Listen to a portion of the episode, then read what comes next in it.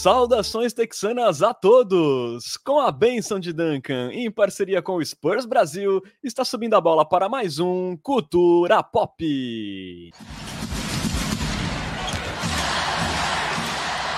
Abemos trocas, sim senhor. Sejam todos bem-vindos ao episódio 88 do seu podcast em português sobre o San Antonio Spurs, que chega para repercutir a trade deadline que marcou as saídas de Jacob Portal e Josh Richardson e a chegada de um caminhãozinho de escolhas de draft, sendo ali uma de primeira rodada e sete de segunda rodada. Será que Brian Wright mandou bem? Quais os próximos passos para o Alvinegro? Vamos discutir tudo isso neste culturão especial. Meu nome é Renan Bellini, falando diretamente de Santo e São Paulo. Aqui comigo mais uma vez o querido e protegido Lucas Pastore. Buenas noites, Lucas. É, não foi lindo, mas passou longe de ser feio, né? Boa noite, Pescão. É isso aí, Renan. Olá para você, olá para o saudoso Bruno Pongas e olá também para a nossa valorizada nação popista. É um prazer tocá-los novamente e acho que é um bom balanço seu. Podia ser melhor, mas podia ser pior. Exatamente. E antes da gente discutir os motivos disso, lembramos sempre que você pode apoiar o Cultura Pop e virar um Coyote Premium. E veja só, sai de graça se você já for um cliente do Amazon Prime. É só entrar no nosso canal da Twitch e escolher a opção Assinatura Prime, que você ganha acesso a benefícios exclusivos, como participar do nosso maravilhoso grupo do WhatsApp, também dar pitacos em nossos roteiros, ganhar emotes exclusivos na Twitch, também ter prioridade na Coyote Talk, tudo isso sem nenhum custo adicional na sua assinatura da Amazon.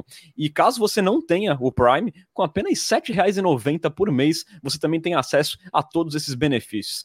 Mais barato aí que uma coca na padoca. Não perca essa chance de virar um Coyote Premium.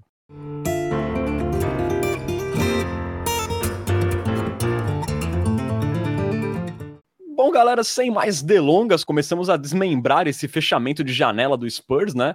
Com uma troca ali que rolou dois dias antes da deadline, né? Que foi uma troca com o Miami Heat, na qual o Spurs mandou Cash Considerations, mais conhecido como Bufunfa, e recebeu ali uma second, né? Uma escolha de segunda rodada de 2028 e o Dwayne Dedmon, um aspirante ali de 4,7 milhões, né? Um ex-jogador do Spurs, que inclusive já foi dispensado pelo Spurs no momento da gravação desse podcast. É, então o Spurs aí absorveu um contrato e ganhou aí uma escolha de segunda rodada basicamente de graça, né? Só mandando um dinheirinho que, convenhamos, não é problema para a família Holt, né?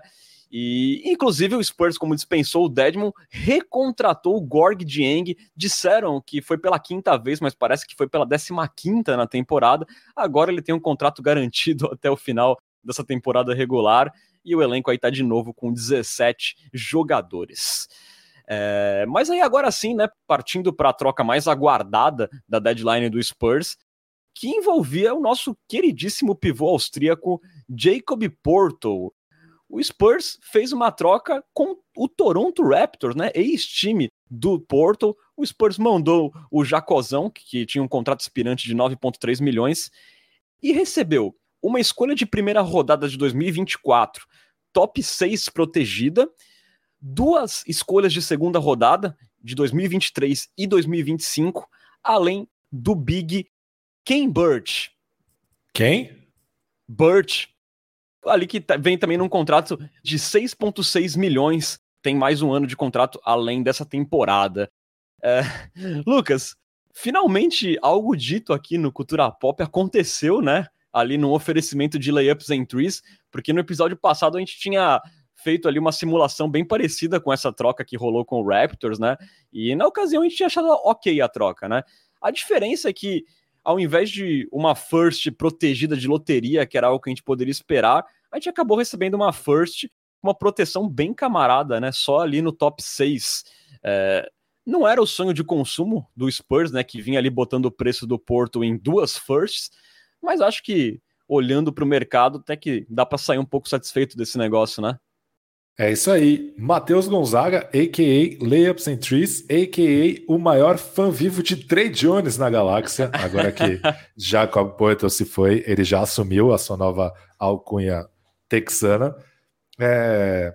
Cara, ultimamente a, as escolhas de primeira rodada têm saído tão facilmente na NBA, né? Que quando a troca saiu, eu fiquei meio xoxinho por achar que achava que o Spurs pudesse ter conseguido mais. Mas no fim das contas, o mercado deu uma bela regredida nessa trade deadline. Pouquíssimas primeiras escolhas foram trocadas. Se eu não me engano, além do Porto, só o Josh Hart e o Kevin Durant, com muitas escolhas de primeira rodada, foram trocados por escolhas de primeira rodada nessa trade deadline. É, e isso mostra que sim, no fim das contas foi uma troca boa, sim. A gente falou bastante, como você falou no nosso último episódio, em escolhas protegidas de loteria. Foi uma escolha de proteção top 6, ou seja, é muito provável que ela já venha já na próxima temporada, e é possível até que ela seja uma escolha boa, porque o Raptors nesse momento está em décimo na Conferência Leste. Eu acho que é um time que tem talento para ser melhor. Provavelmente vai melhorar com o Poto no lugar do Cambridge, obviamente. Mas é uma escolha que tem tudo para vir já na temporada que vem. É muito improvável você imaginar o Raptors sendo um time na temporada que vem, eu digo ao fim da temporada 23, 24, né? Não nesse draft. Então eu achei que foi uma escolha boa, né? Mais duas escolhas de primeira rodada, mais o Cambridge, que. É, é, duas escolhas de segunda rodada. De segunda rodada, perdão. Mas o Cambridge, que é um salário filler de qualquer outra coisa, ele é um cara que teve uma boa temporada pelo Raptors em 2021, teve uma temporada sólida em 21, 22, mas foi perdendo espaço em um time que investe muito em bigs, né? Tanto que na, na temporada passada a gente lembra, eles levaram o Tadeusz Young de San Antonio. É, e com ele em quadra, né, o Raptor cede 68,8% de aproveitamento aos adversários a menos de 5 pés da cesta, ou ali perto da área restrita, segundo os dados de rastreamento do NBA.com. Esse é um número pior do que do Ashtua, do Boucher e do Siaka. É, ele é um dos piores bigs do Raptors nesse sentido, e também é pior do que o do Zach Collins e do Jacob Porto nessa temporada. Claro que essa não é uma estatística necessariamente individual, é quanto o time cede enquanto ele está em quadra, ou seja, geralmente ele, não geralmente, mas possivelmente ele nem está ali embaixo do aro para mostrar, mas mostra que ele não é exatamente uma âncora de defesa, ele é mais um cara que espaça a quadra verticalmente, né, aquele cara que depois do corta-luz corre em direção ao aro para finalizar, pode até ser relativamente útil nesse sentido, já que a gente trocou o Potel e vai precisar de uma reserva para o Zach Collins. Eu imagino que o Zach Collins vá assumir a titularidade, porque ele vem numa temporada muito boa, então eu imagino que ele vai jogar, mas no fim das contas ele foi só um salary filler. Então foi uma troca boa, principalmente por causa dessa escolha, que inclusive rendeu uma pergunta lá no nosso grupo de assinantes, não foi, Renan? Isso, o André Weber, Lucas Pastor, ele ficou na dúvida, ele não entendeu essa, essa proteção da pique ali de 1 a 6 é, se o Spurs escolhe um ano para receber essa pique, né? Tipo, em 2024, 25 ou 26, ou o Spurs recebe essa pique se o Raptors ficar fora do top 6, né? É, foi essa pergunta que o André Weber ficou na dúvida sobre o que, que consiste essa proteção, né? Isso, na verdade, André, isso é um resultado automático da posição do Raptors no draft. Uma escolha top 6 protegida significa o seguinte: se no draft de 2024 o Raptors tiver uma escolha de 1 a 6, ela continua com o Raptors. Se ela cair em qualquer outra posição, ela vem para o Spurs. E aí a obrigação do, do Raptors com o Spurs está extinguida. Ele até perguntou se eram três escolhas, mas não é o caso. E aí, caso a escolha continue com o Raptors, ela é adiada por mais um ano, de novo em 2025 e de novo em 2026. Ou seja, essa proteção por três anos significa que ela vai sendo adiada por três anos, caso ela fique ali entre 1 e 6 não significa que são três escolhas.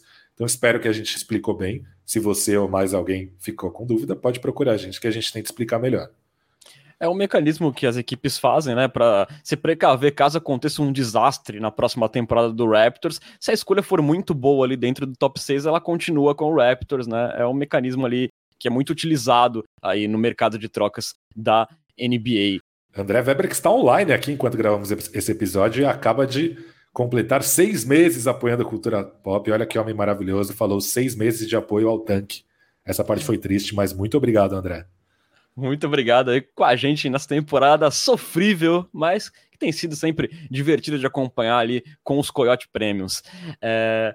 Bom, como o Lucas falou, né, é bem provável que essa escolha já venha no ano que vem, né, para o Spurs, no, sem ser nesse draft no próximo, né, ao final da próxima temporada o Raptors trouxe o Porto ali com uma, acredito que com alguma palavra do jogador sobre uma renovação. Eu acho que não faria sentido o Raptors ter gastado isso para ter pegado um aluguel de três meses numa temporada que o Raptors hoje é só o décimo no leste, né?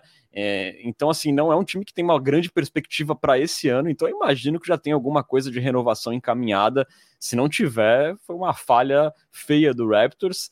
Inclusive, eu vi muito torcedor do Raptors reclamando dessa troca justamente porque achava que, pô, podia ter esperado a próxima janela de transferência, né, que o Porto poderia vir de graça, sem precisar gastar ativos, mas o Raptors aí achou melhor garantir aí com o Porto, é, com ele voltando a Toronto, né? Lembrando que o Porto foi escolha de draft do Raptors e veio para o Spurs ali naquela troca que trouxe o DeRozan e também a pique que virou é o Dinho Johnson, a famigerada troca de Judas, né?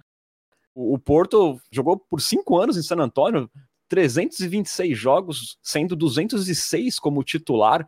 É o oitavo jogador com mais tocos na história do Spurs ali, com 456 e a sua melhor temporada foi a anterior, né? A última temporada, quando ele teve ali 12 pontos por partida, 9.3 rebotes, 1.7 tocos por partida e 2.8 assistências. Assistências que foi algo que ele evoluiu muito nessa parte de visão de quadra em San Antônio.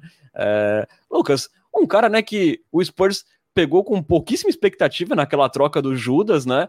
E que acabou se tornando muito mais do que a gente esperava, né? Com certeza. Eu lembro que na, quando a troca saiu, muita gente deu uma, uma cornetada, né? Gostariam de outros ativos jovens do Raptors, como o próprio Siakam, que na época ainda era um, um jovem em desenvolvimento. E o Potter realmente cresceu muito, é, principalmente ofensivamente, né? Ele sempre mostrou potencial para ser um protetor de ar, mas ele melhorou muito ofensivamente, principalmente ali como um organizador ali da cabeça do garrafão, né? Uma, uma função, por exemplo, parecida com a que o Bogut fazia naquele Warriors histórico. Então ele evoluiu muito nesse sentido. E o Porto era o jogador que estava mais tempo ligado ao San Antonio Spurs. Com a saída dele, agora é o Keldon Johnson. Olha só que reconstrução acelerada, mais acelerada que parece, né? E você não deu a sua opinião sobre a troca, Renan. O que você achou? Você está satisfeito com ela? Na verdade, eu fiquei. Eu tive uma sensação bem parecida contigo. A gente até conversava, né, quando aconteceu a troca ali no WhatsApp. É, eu tinha expectativa de talvez algo a mais do que uma first, né? É, pelo que vinha se conversando, até por lembrar que o Tadeu Ziang, ano passado, que era um cara que nem entrava em quadra, ele saiu por uma first, né? Embora não tenha vindo as seconds que vieram pelo Porto, mas acho que dado ali a, o cenário da janela, né? De como estavam rolando as trocas na, na trade deadline, eu acho aí que saiu de bom tamanho, eu, eu fiquei bem mais confortável e, e, e, mais satisfeito com a troca quando saiu que a proteção dela era apenas uma top 6. Eu acho que pode ser uma, uma pique top 10 tranquilamente para o Spurs no próximo draft, uma pique valiosa. Então, é, acho que ficou de bom tamanho, sim. Era melhor fazer essa troca do que correr o risco de sair de mão abanando na off-season caso o Porto fosse para outro lugar.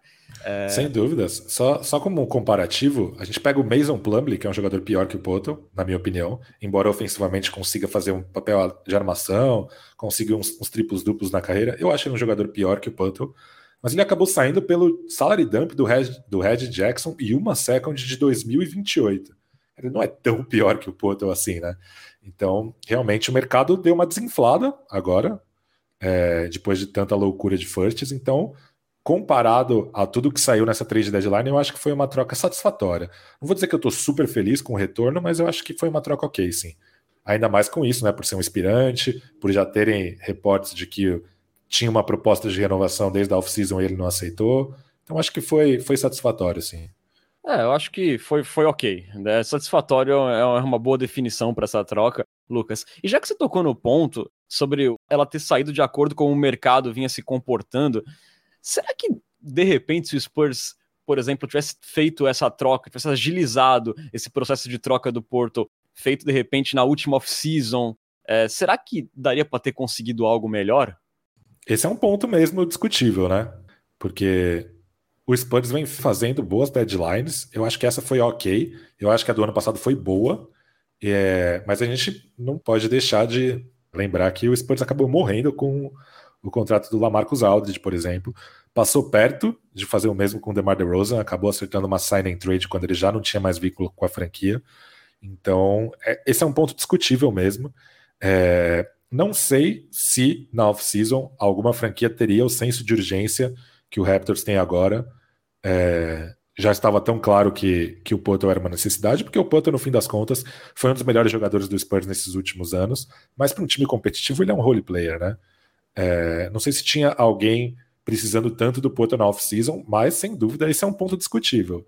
É, o Spurs chegou na, nesse momento com um pouco lastro, E é discutível se em algum momento ele não teve mais lastro para fazer uma negociação e arrancar um pacote um pouco melhor.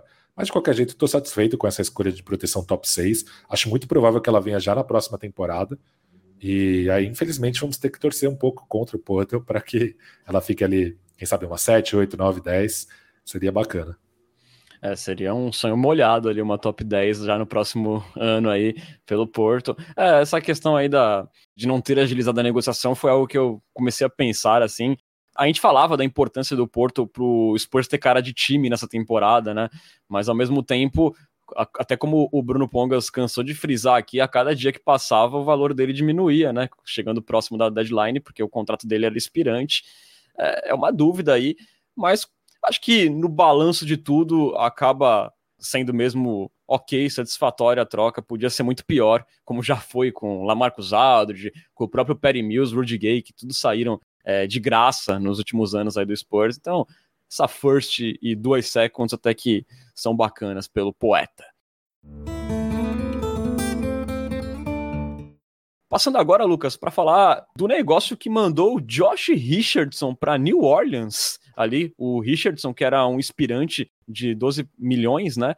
E em troca, o Spurs recebeu 4 seconds ali 2024, 26, 27 e 29, além do contrato de 12 milhões de Devontae Graham.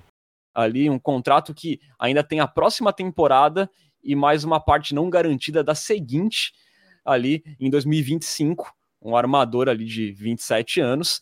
É... Lucas, muita gente aguardava que viesse pelo menos uma first pelo Jay Rich, né? Levando em conta o seu valor como arremessador, como defensor. É, um valor que a gente conseguiu ano passado, como a gente falou, pelo Tadeu Young, né? Que nem entrava em quadra. Mas ao invés disso, vem aí quatro seconds desprotegidas e um contrato que não chega a ser horrível, mas também não é bom, né? Uh, você achou que o Brian Wright mandou bem aí nessa troca do Jay Rich?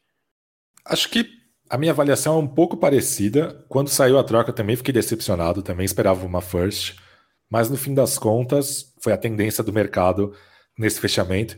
Peguei aqui algumas trocas para a gente usar de comparação, são jogadores de níveis diferentes, com contratos diferentes e coisas do tipo. Mas o Jay Crowder acabou saindo por 3 seconds mais o Jordan Moura, o George Hill, o Serge Baca e Cash Considerations, ou seja, basicamente três seconds e o Jordan Moura, o George Hill e o Serge Baca é, foram dispensados, ou serão dispensados ainda oficialmente. O Bonis Highland, que foi bizarro, a gente até conversou no WhatsApp, duas seconds. O Rui Hashimura, que saiu um pouco antes da trade deadline, uns dias antes, né? Foi o, o, o salário dump do Kendrick Nunn, uma second de 2028 protegida e uma second de 2029. O Darius Basley saiu pelo Darius Saric, uma second de 2029 e cash considerations. Então você vê que talvez é, a expectativa pela, por uma first talvez tenha sido muito, muito ousada da nossa parte. Também é um contrato expirante, o Josh Richardson. Então eu acho que no fim das contas foi um retorno ok. Não vou falar que o, o Brian Wright mandou bem, mas talvez ele tenha conseguido o que dava para conseguir num contrato expirante, que muito provavelmente não teria interesse em ficar em San Antonio a longo prazo. É, o Devonte Graham é, é, um contrato que eu acho um pouco ingrato, principalmente em um momento em que eu gostaria que o Spurs tivesse o máximo de flexibilidade salarial possível, mas o Spurs tem bastante flexibilidade salarial, tem bastante espaço salarial, e eu não acho que ele exatamente é um salary dump, né? É, ele é um jogador da posição 1 que chuta, tem um chute de 3, e que pode ser um fit ofensivamente bom para o desenvolvimento do Socha, né? Principalmente se ele aceitar jogar ali um pouco menos com a bola na mão é, como foi o, o McDermott em sua chegada é, em San Antonio. Né? Ele passou de, de ser um pontuador para ser um arremessador, basicamente. É, o Graham tem um aproveitamento de 34,7% de 3 na temporada, 35,6% na carreira, e ele jogou 53 partidas na temporada, uma equipe que tenta ir para os playoffs até sem play-in, né? Está em sétimo, é, um jogo só atrás do quarto colocado. Então, diferentemente do Burt, por exemplo, que eu acho que foi um salary filler, o Graham é um jogador ali de NBA. Eu acho que é um jogador que vai jogar esses últimos jogos aí até o fim da temporada. É um cara que tem capacidade para ajudar e que talvez possa fazer essa troca ser um pouco mais interessante, né? Confesso que não sou um grande conhecedor do basquete do Graham, mas talvez, sei lá, daqui a, a, ao fim da próxima temporada a gente pode falar, pô, foi bom ter pego o Graham aí nessa troca, foi melhor ter pego ele do que ter pego mais uma ou duas seconds, do mesmo jeito que a gente pode virar e falar, putz, Esse Graham aí foi uma encrenca. Preferia ter pego uma ou duas seconds a menos do que ter é, assumido essa bucha desse contrato. Mas de qualquer jeito, é um jogador que eu acho que pode ajudar pontualmente por essa particularidade, né? Um jogador da posição 1 que chuta. É, cada vez mais a gente vê na NBA jogadores que armam o jogo que não são exatamente armadores, né? Armam de outras posições. O Socha tem sido esse cara em San Antonio. Então é um cara que pode até ajudar o desenvolvimento do Socha, então vamos dar um braço a torcer. E aqui eu tenho uma curiosidade sobre Devonte Graham. Quer? Você quer curiosidade, Renan? Manda. Devonte Graham jogou com Tony Parker em Charlotte. Veja só, inclusive, é, talvez a única grande realização na carreira do Devonte Graham, né? Aliás, em, em Charlotte, que foi onde ele teve o seu melhor ano, no seu segundo ano de NBA, ele teve média de 18 pontos por partida, 18 pontos por partida, 7,5 assistências por jogo, chutando 37% ali no seu segundo ano em Charlotte. É, confesso para ti, Lucas, que não me animo assim em nada assim com o Devonte Graham. Ele caiu bastante desde que saiu do Hornets. É, para mim, se enquadra naquele perfil de peladeiro, né, que gosta de monopolizar a bola. Eu não sei o quão útil ele pode ser aí nessa segunda unidade do Spurs, levando em conta que a gente também tem aí é, na fila o Blake Wesley, que também é um cara que também gosta de segurar a bola também, e já mostrou que pode derrubar umas bolinhas de três pontos também. É, o salário dele me incomoda um pouco, mas como você mesmo falou, né, pelo grande espaço salarial que o Spurs tem, isso não chega a ser um grande problema, mas é, eu teria gostado um pouco mais dessa troca se não tivesse é, esse vínculo com o Graham pela próxima temporada ainda inteira, né? A, a de 2025 é só 2,5 milhões garantidos, é mais fácil de se livrar, mas a próxima temporada inteira a gente está amarrado com o Graham. Vamos ver, né? Se ele se comportar aí de repente no ano que vem como um chutador, pode ser interessante também tem que melhorar um pouco na bola de três, né? Que só chutando 34% é o chutador que não converte bola de três pontos com regularidade, né? É, mas, mas se é ele isso. for. É, se ele conseguir ser um shooter, pode ser interessante. Agora, se for um cara que é um imã para a bola, pode mais atrapalhar do que ajudar. E também o compromisso do Spurs com, com ele é, é, salarial, né? Nada impede que ele seja cortado na próxima temporada, como o Spurs já fez, por exemplo, com o livro Jean Charles, cortando um cara com salário garantido é, na pré-temporada, principalmente com o espaço salarial que ele tem, né? Então, eu, sei lá, eu se fosse o técnico do Spurs, eu daria uma chance ali para ele, até pensando até como titular nesses jogos que o o Trey Jones estiver fora e tal.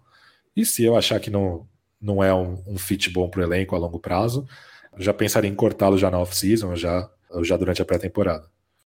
Perfeito. Eu tô contigo nessa também. Eu acho que nessa, nessa, nesse restante de temporada não tem muito mais o que o Spurs se preocupar. Acho que faça testes que precisar mesmo, porque esse é o momento, né? Uma temporada já perdida. É... Só deixando minha opinião sobre a troca, Lucas. Eu sou uma pessoa assim que não me empolgo muito com seconds. Eu sei que elas podem ser usadas em pacotes para você subir num draft no futuro. Eu, eu sempre fico muito na expectativa por uma first, porque uma first pode, dependendo de um desempenho da equipe que tá mandando essa first, ser algo muito bom, muito extraordinário, é algo que a gente não consegue esperar muito de, um, de uma second, mas por terem sido quatro, eu acho que olhando para o mercado e, e, o Spurs ter conseguido quatro por um cara inspirante, eu acho assim que o Brian Wright conseguiu ali fazer um negócio bom na medida do possível, embora eu esteja um pouco frustrado eu, sonhei muito com um negócio, de repente, com o Lakers, mandando o Beverly e uma first pelo Richardson, mas, enfim, satisfatório. Como a gente falou na, na abertura, não foi uma trade deadline brilhante, mas é uma trade deadline aí, nota 6,75, nota 7, podemos dizer assim. É, o fato de serem escolhas seconds muito futuras, né, faz com que a gente possa sonhar que, caso o Spurs não as troque, pode cair ali numa range de 34, 35, 36, que você, com sorte, poderia pegar um jogador que você pegaria ali na late lottery, é, um Trey Jones, né, que foi escolha 41, enfim, quem sabe. Exato, exato, né, o, a parte boa delas serem desprotegidas, né. É, Lucas, só para fazer um pequeno comentário que você falou, né, sobre o preço do Bones Highland, confesso que para mim foi um pouco chocante, né? É, eu fico imaginando o tamanho da mala que ele deve ser para o Nuggets ter se desfeito dele por tão pouco por dois seconds, e é um valor assim tão baixo, Lucas, que eu comecei assim a falar, pô, meu, será que o Spurs não podia ter pegado esse cara, né? Porque, enfim, é um cara jovem, né? Que mostra talento. É, a gente não sabe como é que é os bastidores, como o Nuggets deve saber. Mas, de qualquer forma, dois seconds apenas por um segundo anista talentoso é, é um pouco curioso, né? Sim, a gente até estava conversando, esse preço até me deixou meio com o pé atrás, porque eu acho que das duas, uma, ou o cara estava sendo uma encrenca no vestiário, e aí, sinceramente, um segundanista querer mais espaço no, no Denver hoje em dia, é. É, principalmente como um condutor de bola, o cara tem que ser muito mala, né? Ou o cara, pelo contrário, o cara, o Denver quis, sei lá, manter-se numa imagem de franquia que ajuda os jogadores e tal, entendeu que o Highland estava sendo subvalorizado e quis arrumar um destino bom para ele como o Clippers. Eu, conhecendo bem a NBA, eu acho que a primeira possibilidade é mais é mais provável. Então eu fiquei com um pouco com o pé atrás. Eu também acho, Pesca. Da forma que as coisas funcionam na NBA, eu não vejo uma franquia sendo tão boazinha assim com o jogador. Posso te fazer uma pergunta, Renan? Até antecipando uma pergunta aqui da Coyote Talk, se você me permite. O Matheus Gonzaga, né? Ele perguntou para nós, o famoso Leopon. Não acham que dava para ter entrado em outros negócios para pegar contrato ruim? Por exemplo, o papel do Pacers na troca Nets-Bucks. Eu acho que esse essa é uma parte meio decepcionante da reconstrução do Spurs.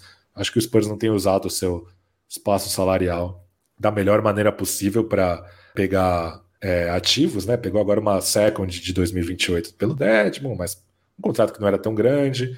Fez a mesma coisa ali com o Celtics recentemente, pelo, por alguém que eu nem lembro quem era, pegando ali uma compensação financeira. Quem era mesmo? Me pegou. Eu sei que tiveram alguns, né, no, no, nos, nos, últimos tempos aí. Teve aquele Hutchinson há um tempo atrás, que foi do, do Lakers. É, mas esse do Celtics eu confesso que eu nem lembro. Ah, foi mas... o, o, Noah, o Noah Von Lé. Noah Von Lé, exatamente. Mas o Spurs não pegou um contrato muito ruim em troca de uma boa compensação de draft. Isto posto, eu te pergunto, Renan Bellini, se o Brooklyn Nets tivesse te oferecido uma bela compensação de draft para você absorver o contrato de Ben Simmons, você teria? Cara, é, eu pensei muito nisso ontem. É, é, uma bomba, né? Você pegar ali aquele contrato do Ben Simmons, é, mas ao mesmo tempo o Spurs vai terminar essa temporada regular aí com mais de 20 milhões de cap space que poderia ter sido usado para absorver contratos, né? Por outro lado, é um valor que vai se somar para o ano que vem, que o Spurs pode fazer isso também no ano que vem, e até, dependendo do destino no draft, até investir numa, numa free agency, né? Então também tem os dois lados da moeda. Cara, a compensação tinha que ser boa, tinha que ser uma compensação bem interessante para eu pegar o Ben Simmons. Assim, é, a princípio eu fico um pouco relutante, eu preferiria aguardar esse, esse cap space para o ano que vem, é, só se fosse uma oferta muito bombástica. Mas eu acho assim que em outros negócios um pouco menores, não, não, não, um contrato tão gritante como o Ben Simmons, o Spurs poderia ter se mexido mais. É só a gente lembrar, o, o Cleveland Cavaliers construiu muito da base do time que tem hoje, fazendo isso, quando conseguiu pegar o Jarrett Allen quase de graça, né, numa troca dessas, e hoje o time é um contender, né. É, com o Ben Simmons eu, eu, eu ficaria um pouco relutante ainda, Lucas. E você? Eu acho que eu também, porque são mais dois anos de contrato além desse, por muito dinheiro, e é um cara que mentalmente parece que já era, né? Já foi para o banco agora do Nets. Tudo bem que o Can Thomas foi literalmente o jogador que mais fez pontos no mês, mas não sei, acho que é um cara que muito já era. Esse contrato tá com o cara da, da reta final daquele contrato do Chandler Parsons, lembra? Sim, o cara sim. era uma sombra. O problema do Chandler Parsons foi físico, não foi exatamente mental, mas é isso, teria que ser uma compensação financeira muito generosa. Não, é, até porque a gente tá falando de um cara que tinha gente que acreditava em Ben Simmons como franchise player. Eu tenho orgulho de dizer que eu nunca acreditei nisso, mas tinha muita gente que acreditava. E hoje é um cara que a gente tá discutindo se ele tem que ser titular do Ken Thomas, né? Então. É isso. É. Discutindo não, né? Nem tem discussão é, hoje em dia. Nem, nem tem discussão, nem tem discussão, exatamente. É, fazendo aqui um balanço, Lucas, para fechar a conta e passar a régua nessa trade deadline do Spurs. Então o Spurs trocou os aspirantes Portal e Jay Rich, e o famoso Cash Considerations, grande lenda do Spurs, é, por uma first de 2024, top 6 protegida, e 7 seconds. Além disso, somou aí para a próxima temporada, para a folha da próxima temporada, mais 19 milhões em salários garantidos, né? Ali 6,6 do Burt e 11,5 milhões do, do Graham. E dessa forma, o cap space para a próxima off-season do Spurs, ao final dessa temporada, contando ali os contratos de Vassell, Collins e de uma hipotética pick 1, que não vai vir, mas de uma hipotética pick 1, somando tudo isso, o Spurs teria cerca de 34 milhões livres de espaço salarial na próxima off-season para fazer o que bem entender. É... Lucas, pensando agora então nos próximos passos do Spurs, né? O time pode ter aí nos próximos três drafts até sete escolhas de primeira rodada e oito seconds, isso nos três drafts seguintes. Caso o Spurs consiga aí uma escolha top 2 na loteria, você acha que na próxima off-season o Spurs já deveria atuar ali como um comprador, usando essas múltiplas escolhas para trazer uma ajuda para uma hipotética estrela jovem? Ou você acha ainda que na próxima off-season o Spurs ainda deveria ser um pouco mais pragmático? Na minha opinião, sim. Com uma escolha top 2 é hora de ser um pouco mais comprador. Claro que não precisa fazer o que o Dallas e o Phoenix fizeram nessa temporada, dando 200 escolhas por um jogador. Mas eu iria ali no Pistons perguntar: e aí, e o Bogdanovic? Como é que tá o Bogdanovic aí? Eu iria ali em Indiana perguntar: e esse fulano aí, como é que ele tá? É, não sei quais outros, quais outros times podem entrar em reconstrução, mas enfim.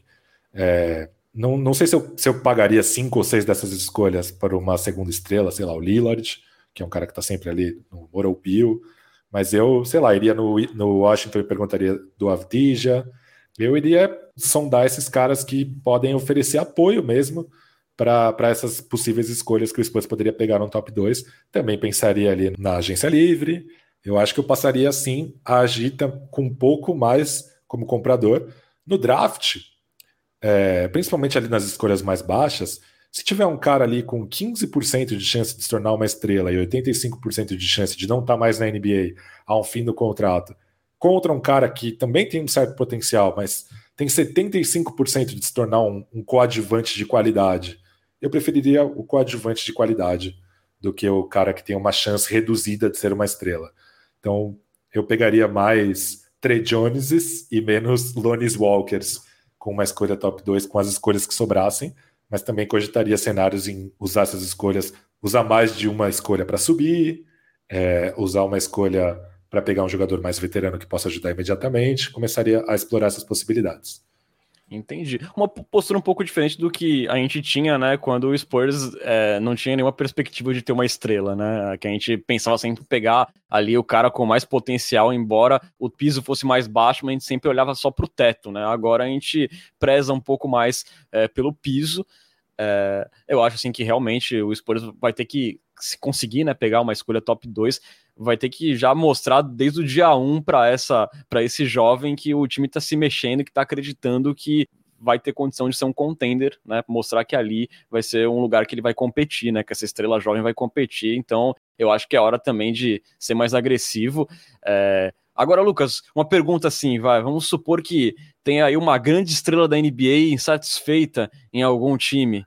Você estaria disposto a dar aí múltiplas escolhas é, num negócio super ousado já nessa próxima off-season? Tem que ser uma estrela de primeira grandeza. Tem que ser um Doncic, um Jokic, um cara desse, desse nível que a gente acha que é bom o bastante para levar uma equipe ao título. Eu não faria por um cara como Lillard e o Bill, eu sairia atrás desses caras para ser uma segunda estrela no meu time. E aí com preço bem mais barato do que seria de uma estrela também de primeira escalão, né? É, inclusive o Lillard, né? Eu acho que tá chegando a hora que vai acontecer essa saída dele de Portland, né? Mas o preço imagino que ainda seja bem alto, né? Mas... E quando a gente falou que o Spurs não tinha perspectivas de estrelas, né? Enquanto gravamos esse episódio, o Spurs está começando um jogo com Malak Braham, Blake Wesley, Keita Betts Diop, Isaiah Robb e Zach Collins. Rapaz do céu, hein? Esperamos, né, que daqui uns anos é, envelheça mal esse podcast, assim, da gente tirando um pouco de onda disso, né? E de repente o Blake Wesley vira um grande jogador, né? Vai saber, né? Tomara que envelheça mal esse podcast. Aí, Lucas, tem, uma, tem o outro lado dessa moeda da próxima off-season que, é, que vem de uma pergunta interessante do nosso queridíssimo Marcelo Hipólito lá no Twitter. Ele pergunta, Lucas, e se a gente não pegar nem o Embanyama e nem o Scoot Henderson, é possível que troquemos a nossa escolha em caso ali de sermos três ou quatro na loteria, visando pegar mais firsts futuras, mais escolhas de primeira rodada futura, ou seja, abrir mão ali de uma escolha 3, se o Spurs cair, pensando em pegar um maior número de escolhas de primeira rodada no futuro? Cara, eu achei essa pergunta bem interessante. A gente tem dois casos recentes, que um foi um absoluto sucesso e um foi um absoluto fracasso, né? É, o Celtics trocou a sua escolha número um por uma escolha número 3 e mais uma escolha futura. E com essa escolha número 3 pegou o Jason Tatum em vez de pegar o Markelly Fultz. Essa foi um sucesso. E, por outro lado, o Atlanta, em vez de pegar o Doncic, pegou o Trey Young mais uma escolha futura. É... Se o Spurs não pegar uma escolha top 2 e tiver uma proposta muito boa de alguém apaixonado pelo Amen Thompson, eu, eu cogitaria sim. Você diria amém? Eu diria amém, Thompson. É... Eu pensaria assim, eu estaria disposto, eu estaria propenso a fazer a escolha, porque, enfim, o Spurs precisa de talento jovem desesperadamente, urgentemente, mas eu não estaria fechado a trocar essa escolha, que nem eu estaria absolutamente fechado a trocar uma escolha top 2. Então achei uma pergunta muito interessante, acho que acho que sim, eu estaria atendendo o telefone, não estaria fazendo ligações, mas estaria atendendo o telefone. É, eu tô contigo nessa, viu, Pesca? É, se não for nem a 1 e a 2, o que convenhamos seria uma tragédia, né, pra gente não pegar nem a primeira nem a segunda, eu estaria aí ali do lado do telefone esperando alguma proposta safadinha, né? Vamos aguardar aí. Boa pergunta do Marcelo Hipólito, viu? É, Lucas, agora falando sobre o time, né? Eu vi alguns torcedores se questionando, inclusive o nosso ouvinte lá, o Aderal, Aderal, no Twitter, é, perguntando qual o Spurs que a gente deve ter nesse restante de temporada, né? Após a saída aí de duas peças-chave da rotação. Obviamente o time deve piorar e termos ainda mais derrotas aí meio humilhantes, né? Mas o que você acha, Lucas, que ainda pode valer a pena observar nesse restante de temporada de tanque do San Antonio Spurs? Olha, sinceramente nada. Eu não, não acho que vale a pena observar Nada. Se você não está assistindo o Spurs, não é a hora de começar. Continue não assistindo. Se você está assistindo muito, procure ajuda. É... Ele pergunta quem eu acho que pode ganhar espaço. Eu acho que com certeza o Zach Collins, porque o Spurs trocou seu pivô titular por um pivô muito pior. O Zach Collins vem fazendo uma boa temporada.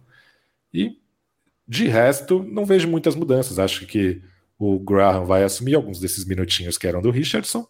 E acho que tudo vai continuar de uma maneira parecida. É, você falou sobre o Ken Burt, de repente aparecer na segunda unidade. Olha, Pesca, eu acredito que o Charles Bassey, de repente, pode ter, ter mais oportunidades pelo tempo de casa, pelo Pop já ter usado ele algum, em alguns jogos. Eu acredito que o, que o Bassey pode aparecer aí mais vezes até do que o Burt. É, mas de resto, acho que o Graham deve realmente pegar uns minutos ali do, do Josh Richardson. Mas não tem muita coisa mais interessante para se ver nessa temporada. Eu acho que teria se acontecesse aquele cenário que a gente falou no último episódio, de de repente do Pop colocar o Sohan é, para armar o time cada vez mais, é, seria interessante. A gente vê o Malakai Braham jogando mais vezes no quinto titular, como um shooter. A gente vê se o Blake Wesley consegue mostrar aí algo parecido do que ele deu sinais lá na Summer League, né, como um energy guy na segunda unidade. Acho que são essas coisas, olhar, no final das contas, olhar para os calouros mesmo, porque pensando em resultado, pensando em química, eh, não sobra muito mais coisa nessa temporada para a gente assistir mesmo.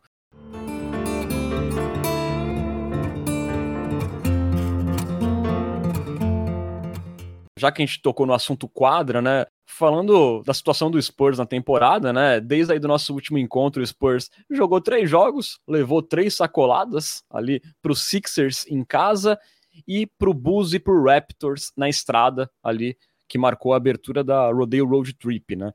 Hoje, na Copa em Baniama, o Spurs aí é o terceiro pior colocado da NBA, né?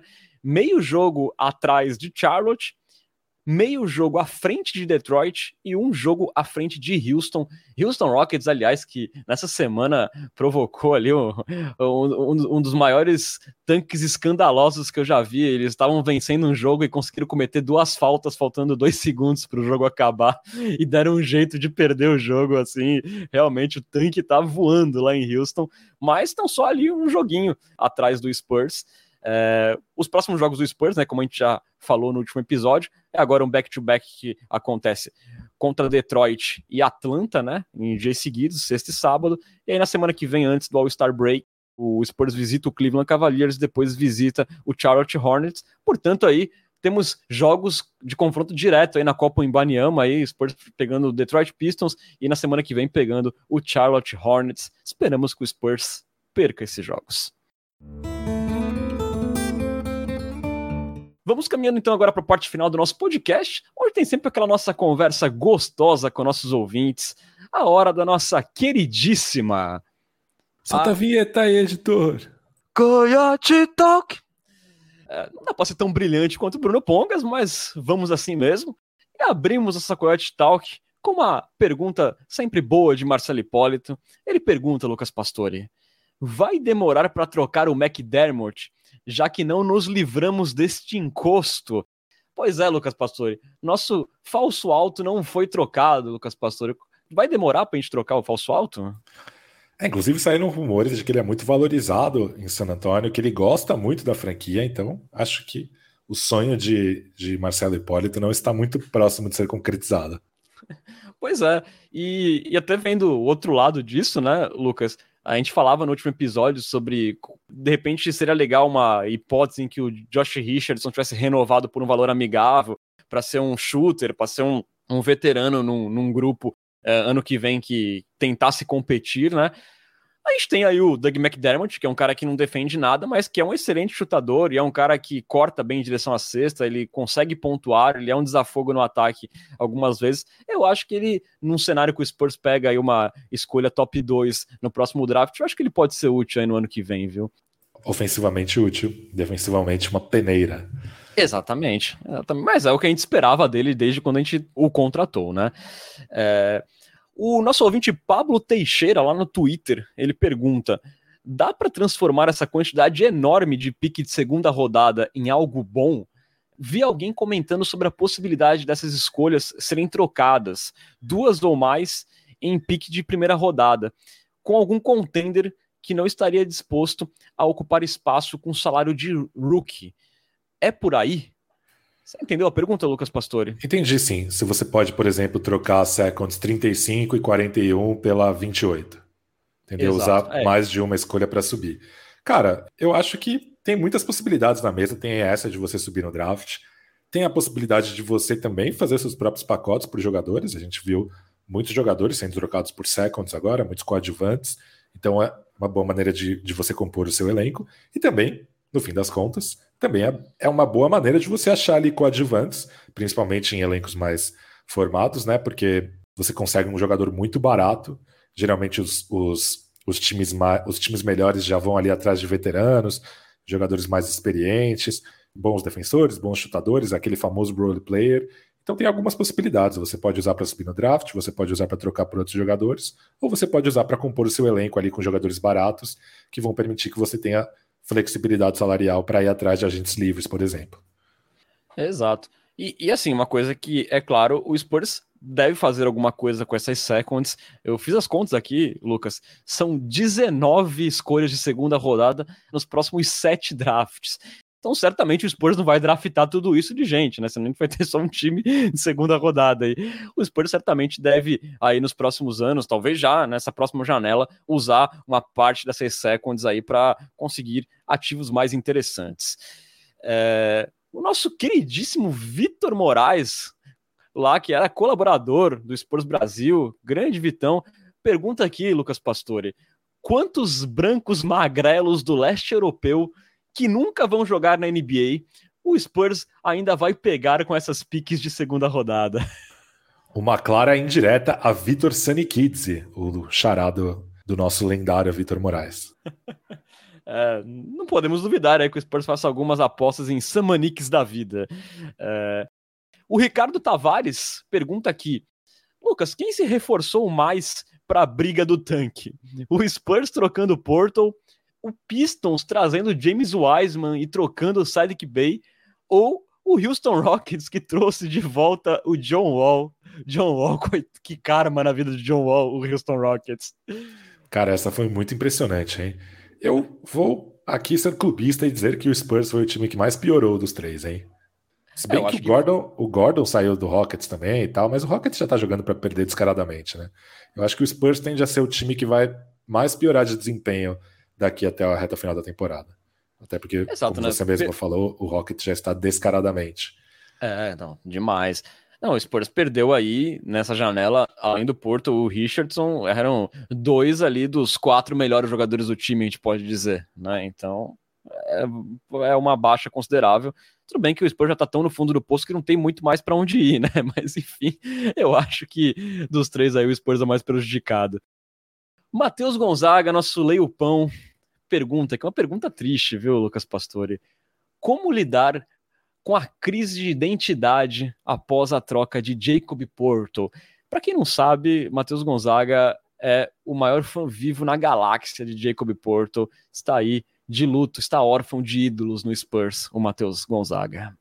Exatamente, inclusive o nome dessa transmissão na Twitch, né, que a gente grava nossos podcasts ao vivo na Twitch é Sociedade dos Poetas Mortos.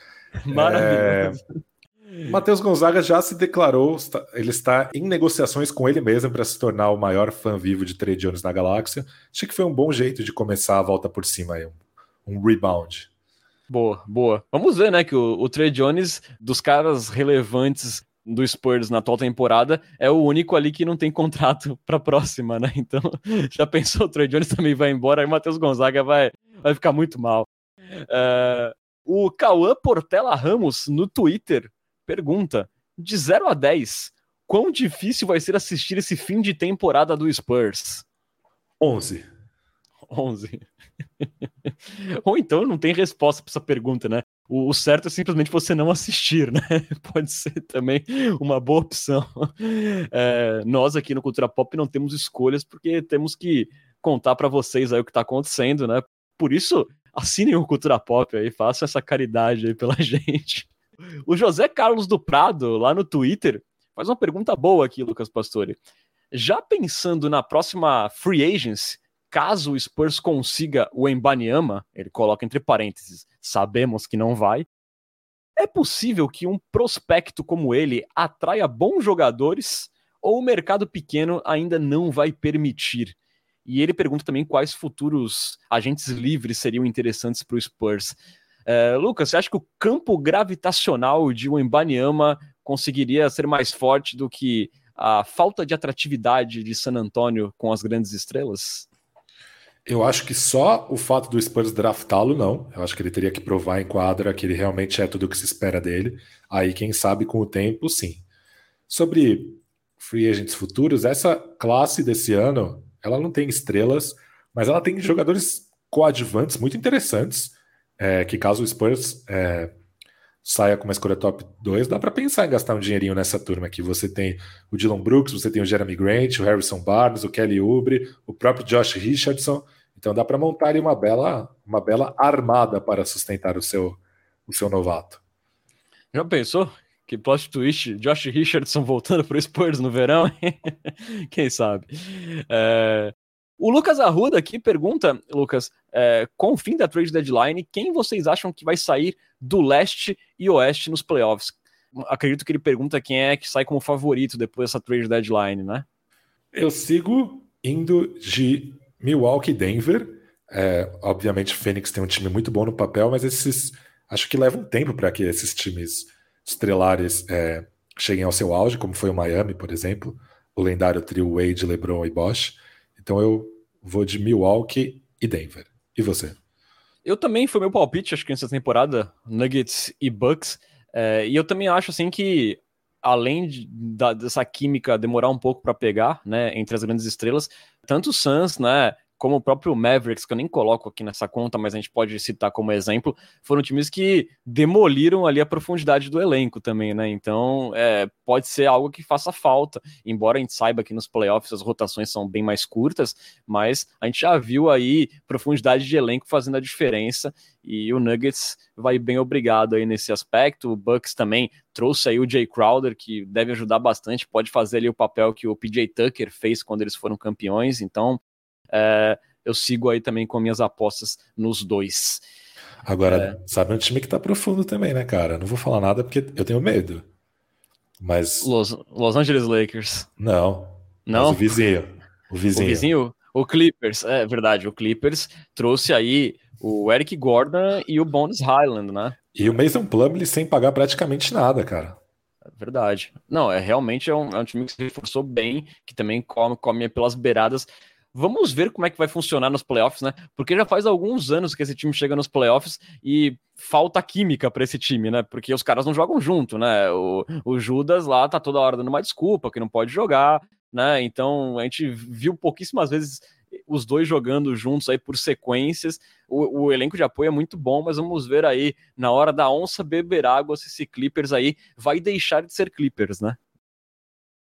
É, o nosso Felipe Alencar no Twitter pergunta aqui: a temporada 25-26 deve ser aquela que voltaremos a ser competitivos de fato, Lucas Pastore? Cara, tem tanta, tantos, tantas variáveis que eu não, não cravo, mas eu vou te dizer que se passasse um contratinho aqui dizendo que o Spurs será competitivo de novo só na temporada 25-26, eu assinaria, hein? Eu acho que pode ser pior. É, eu também eu também assinaria esse contratinho. Embora eu seja sempre otimista da turma, eu seja otimista que aconteça aí a boa no próximo draft e o Spurs já, já faça algum barulho na segunda temporada da possível jovem estrela que desembarque no Spurs, que não será o Victor Embanyama, sempre, digamos. Tem a melhor chance. Tem a melhor chance. É... Matheus Gonzaga manda mais uma aqui, Lucas Pastore top 5 maiores graus de parentesco de todos os tempos, Lucas Pastore? Achei curiosa essa pergunta. Não entendi de onde ela veio, mas tem três graus de parentesco que eu gosto muito, que é a famosa tia-avó. Eu gosto muito do primo de graus e eu gosto muito do cocunhado. Sabe o que é o cocunhado? O que, que é o cocunhado? Por exemplo, se você namora uma menina que tem uma irmã, você é o cocunhado do namorado da irmã da sua namorada, entendeu? Mais ou menos, cara. Nem deveria existir isso, mas beleza. Não, porque o, o, tia, o tia-avó faz sentido, pelo menos, né? Faz a avó, faz sentido. Faz, faz, faz sentido, a faz a avó. A, a, tia às vezes faz a avó. Eu tenho uma tia-avó que às vezes já fez muito de vó para mim. Olha Então faz sentido. Aí, ó. E também eu tenho excelentes primos de segundo grau. E de terceiro grau também, veja só. Agora. Cunhado, porém não. Com cunhado realmente Entendi. Faz, faz, parte, faz parte. Mas é muito boa, mas ah, tem até uma força nominal interessante. Isso, tal, exatamente. Foi uma boa escolha, Pesca, foi uma boa escolha. Uh, pra gente fechar aqui, uma outra pergunta de graçolas aqui. Nosso Jay Kelmer, nosso J. Kelmer, ele pediu aqui pra gente completar um teste de paladar infantil. Ele mandou aqui um, um quadro pra gente com várias comidinhas, né? E aí a gente tem que colocar o que, que a gente não comeria, né? E aí ver, é, dependendo da quantidade de pontos, de itens que a gente aponta que a gente não comeria, fica aí determinado o quão nosso paladar é infantil. Lucas Pastore, qual foi aí os, a sua pontuação de paladar infantil lá no quadro do J. Kelmer? Que infelizmente não dá pra gente falar todos os itens aqui, senão a gente vai ficar aqui até, até o draft, mas é, qual foi a sua pontuação? Cara, Poucas pessoas sabem, mas eu sou um glutão muito versátil. Eu não sou gordo só porque eu como gordices, eu sou gordo porque eu como tudo. Eu adoro frutas, adoro verduras, mesmo que as pessoas não gostam, as mais amargas e tal. Então eu fiz apenas quatro pontos no. no, Ô, louco! Exatamente. É... Uma coisa que é curiosa para mim, né, que eu sou um gordo, é que eu não gosto de sushi de jeito nenhum. E todo mundo fala que, pô, sushi é uma coisa que você tem que tentar várias vezes até você gostar, tem que treinar seu paladar. E eu tentei muitas vezes, mas eu realmente não caiu, não cai bem para mim, eu não gosto muito. É... Aí eu coloquei peixe cru também, porque, enfim, eu não comeria um peixe cru, nunca tentei, nunca tive vontade, acho meio nojento. E coloquei fígado, é, muita gente tem nojo de fígado, não é meu caso, já comi várias vezes, mas eu acho muito amargo, então eu não gosto. E gorgonzola também não gosto muito, também acho o gosto muito forte. É, então foram esses os únicos quatro pontos que eu, que eu fiz. Eu nunca comi nem ostras, nem mariscos, mas eu comeria tranquilo, experimentaria amarradão. Inclusive me deu vontade de tentar fazendo o teste. Então eu só fiz quatro pontos. Deu fome, né? O teste pro, pro Lucas Exatamente. Pastore até. O Lucas Pastore fez quatro pontos. Ô, louco, eu fiz 12 pontos, Lucas Pastore. Olha aí. Acho... E, engraçado que eu sou uma pessoa que não sou de comer doce, né? E você sempre associa paladar infantil a, a doce, né? Mas não, eu sou meio ruim de boca com algumas comidas de sal, né? É, por exemplo, coisas que eu coloquei que eu não comeria. Peixe cru, também não me dou bem com comida japonesa. Sushi, obviamente. Fígado, mesma explicação que a sua, é, já comi, mas não gosto. Aí entra aqui também café sem açúcar. Eu gosto muito de café, mas eu preciso de açúcar nele. É, caju também não é minha praia, fruta caju. Manga também não é minha praia. Aí tem os legumes, né? Abobrinha, espinafre, abóbora, berinjela, não desce. Grão de bico também não vai para mim. É, marisco também eu não, não sou muito chegado. E eu acho que foi isso, né? Bastante coisa. Nossa, parecia o, o ranhetinho aqui da culinária nesse momento. Cara, todos os vegetais que você falou eu adoro. Inclusive, minha mãe e minha avó fazem uma berinjela em conserva maravilhosa, com alho, pimenta. E aí você come ali na torradinha. Nossa, fica muito bom. Pois é, né? Mãe, manda a, pra mim aí, por favor. pois é, meu. Eu sou um cara mais resistente a experimentar coisas diferentes de, de comida, cara, porque dependendo da aparência e do cheiro eu já não vou já. Então eu sou mais chatiane nesse aspecto, né? Mas então ganhei aí. Fiquei curioso, depois o Bruno Pongas tem que fazer, fazer, mas eu acho que o Bruno Pongas é, deve ser ainda mais eclético do que a gente, viu? Bruno Pongas que tem um, um, um pé na culinária oriental, né? Pela descendência, então acredito que. Exatamente. E a família de Bruno Pongas está no negócio culinário também. Exatamente. Por incrível, que pareça, não é uma piada da minha parte, que sempre que eu começo a falar isso é besteira, né? Mas não. A família do Bruno tem uma, uma pastelaria. Pastelaria. Pastelaria. Lá na zona norte de São Paulo. Exatamente. pretendo um dia, pretendo um dia comer lá. Dizem que tem um pastel de ouro branco muito gostoso lá, hein? Um dia eu vou lá experimentar. Ô, louco, hein? Pô, tô com fome já, viu, Lucas Pastor, depois dessa. É um bom jeito de a gente encerrar esse Cultura Pop. Você sabe que você pode seguir a gente nas redes sociais. Estamos no Twitter e no Instagram, no arroba Cultura Pop Pod mesmo endereço da Twitch, onde você assiste nossas gravações e também pode apoiar o Cultura Pop. Ou ali com o Amazon Prime, com assinatura saindo de graça, ou então pagando a bagatela de R$ 7,90. Das duas formas, você vira um Coyote Premium com acesso a benefícios exclusivos. Registrando também que o Cultura Pop é uma parceria com o site Spurs Brasil, que desde 2008 é a sua fonte de notícias em português da franquia Silver and Black. Acesse lá spursbrasil.com. Valeuzão, Lucas Pastore, após essa trade deadline okzinha aí do Spurs. Valeu pela parceria em mais um Culturão. Nos vemos em breve. Obrigado você, Renan, pela mediação que vale mais do que 5 seconds. E aí é como questionaria o cantor Dilcinho. Quem já trocou um grande amor por um instante? Brian Wright fez isso. Obrigado aí pelo apreço, Lucas Pastore. Muito obrigado, galera, pela audiência. Vocês estiveram com Renan Bellini e Lucas Pastore. Até a próxima. Tchau, tchau.